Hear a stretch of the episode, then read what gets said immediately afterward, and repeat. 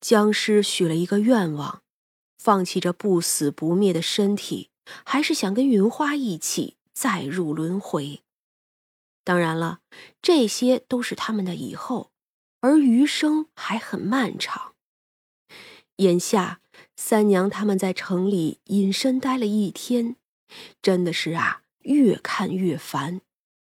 我也算见过形形色色的人了，这戎族人可是真不爱干净。好好的一座城，叫他们几个月就糟蹋的不像样子，可见呀，这不是自己的。就是不珍惜，等入夜再去钱家，就见钱家已经将亲家一家接了来，再多的人他们就顾不上了。果然见三娘来了，钱家人的心就放下了一半 走吧，这一路啊都不要说话，记得了。众人应了，将两个小孩子抱着，跟着三娘出了院子。三娘呢，只是一挥手。这门帘就掉了下来，这些人呢就站在门帘上，他们只听见风声，并不知道去了哪里，就这么飘忽忽的往南方去了。三娘和薛冲也就不管了，反正一会儿啊，他们就会在南边落地，不是临京城，只是城外的一处镇子。到了那里，至少安全了。以后会如何？就看他们一大家子人怎么办吧。而三娘呢，拿出一条细细的玄铁链子，随后就锁了十几个鬼魂。这十几个鬼魂看起来都是瘦巴巴的，十分的木讷。三娘随手将他们装进一个瓶子，这些都是饿死的。戎族人占领了这里之后，有很多人因为买不到食物而饿死。三娘没有再说什么，只与薛冲一起回到了无畏馆。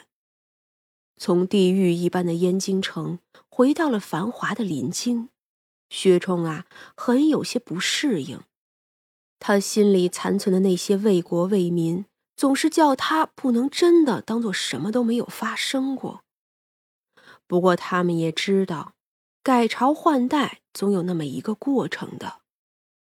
回到了无味馆里，他就将这些渐渐的丢开。店中食客不少，三娘进了厨房，就想要做些吃的。三娘今日就想做个最朴实的东西，她洗了十几颗土豆，两颗大白菜，又切了几斤五花肉，泡了一大把粉条。这白菜要洗干净，切成大一点的块儿。土豆呢，则是削皮后也切成块儿。这五花肉啊，要切片儿，稍微厚一点儿。爆炒出油后，将大葱段放进去，再抓一把辣椒、蒜瓣儿，爆炒出香味儿。然后呢，加上酱油、食盐，再加一点醋。这醋啊，是为了提鲜，所以少量就好。再把白菜倒进去炒着。炒一会儿，加上水，再把土豆铺上去，先盖上锅盖炖着。三娘呢，又洗了几碗米，在另一个锅里开始做米饭了。等米饭进了锅，再过上一会儿，土豆也就该半熟了。再把泡好的粉条放进去，上头再淋上一些酱油，撒一些食盐。要是水不够的话，就再加上一点儿，继续盖着炖。等到差不多的时间，米饭也已经好了，这烩菜也就能出锅了。三娘用大铁铲子翻搅，烩菜的香味儿扑面而来。她将烩菜一盆一盆的盛出来，上头撒一些葱花点缀，就可以拿去吃了。这个呀，是北方人冬天常吃的菜，南方基本不这么吃。但是三娘既然做了，自然有人抢着要。米饭盛在白瓷的大碗里端出去，烩菜呢也是一盆一盆的端了出去。自家人也在后院里吃着同样的饭菜。三娘听着外面的人夸她做的菜好吃，又说这样做简单的很，改日家里也可以这样做做看。这道菜。冬天做倒也不错，吃的暖乎乎的。他们多数人没有吃过，但是啊，已有来自北方的，十分的怀念。反正呢，大家呀都喜欢。有人说去年的收成不大好，能每天都吃这个也不错。大家呀热热闹闹的讨论了起来。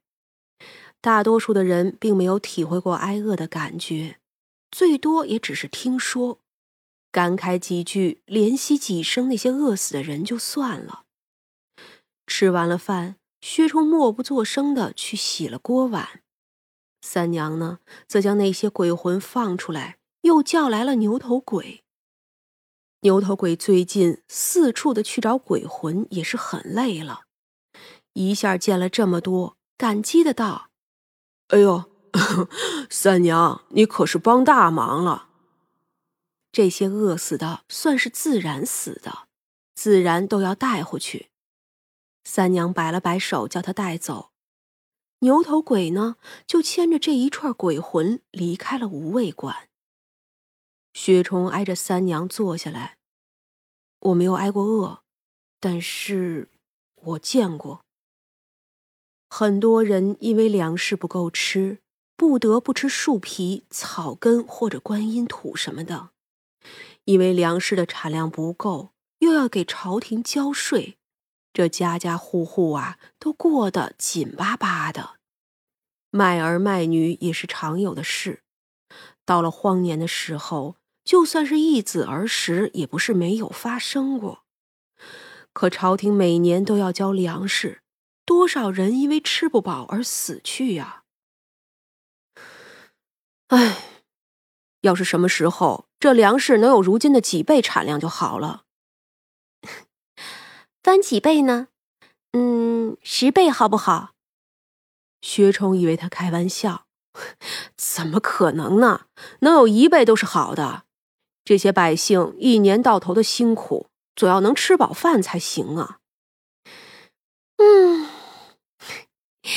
其实十倍也不是不能实现，或许千年之后啊，会有那么一个人，他呀培育出一种能叫亩产翻十倍的水稻米，到时候啊就能养活千千万万的人，让这个世界上的人呀再也不会有辛苦一年还吃不饱的了。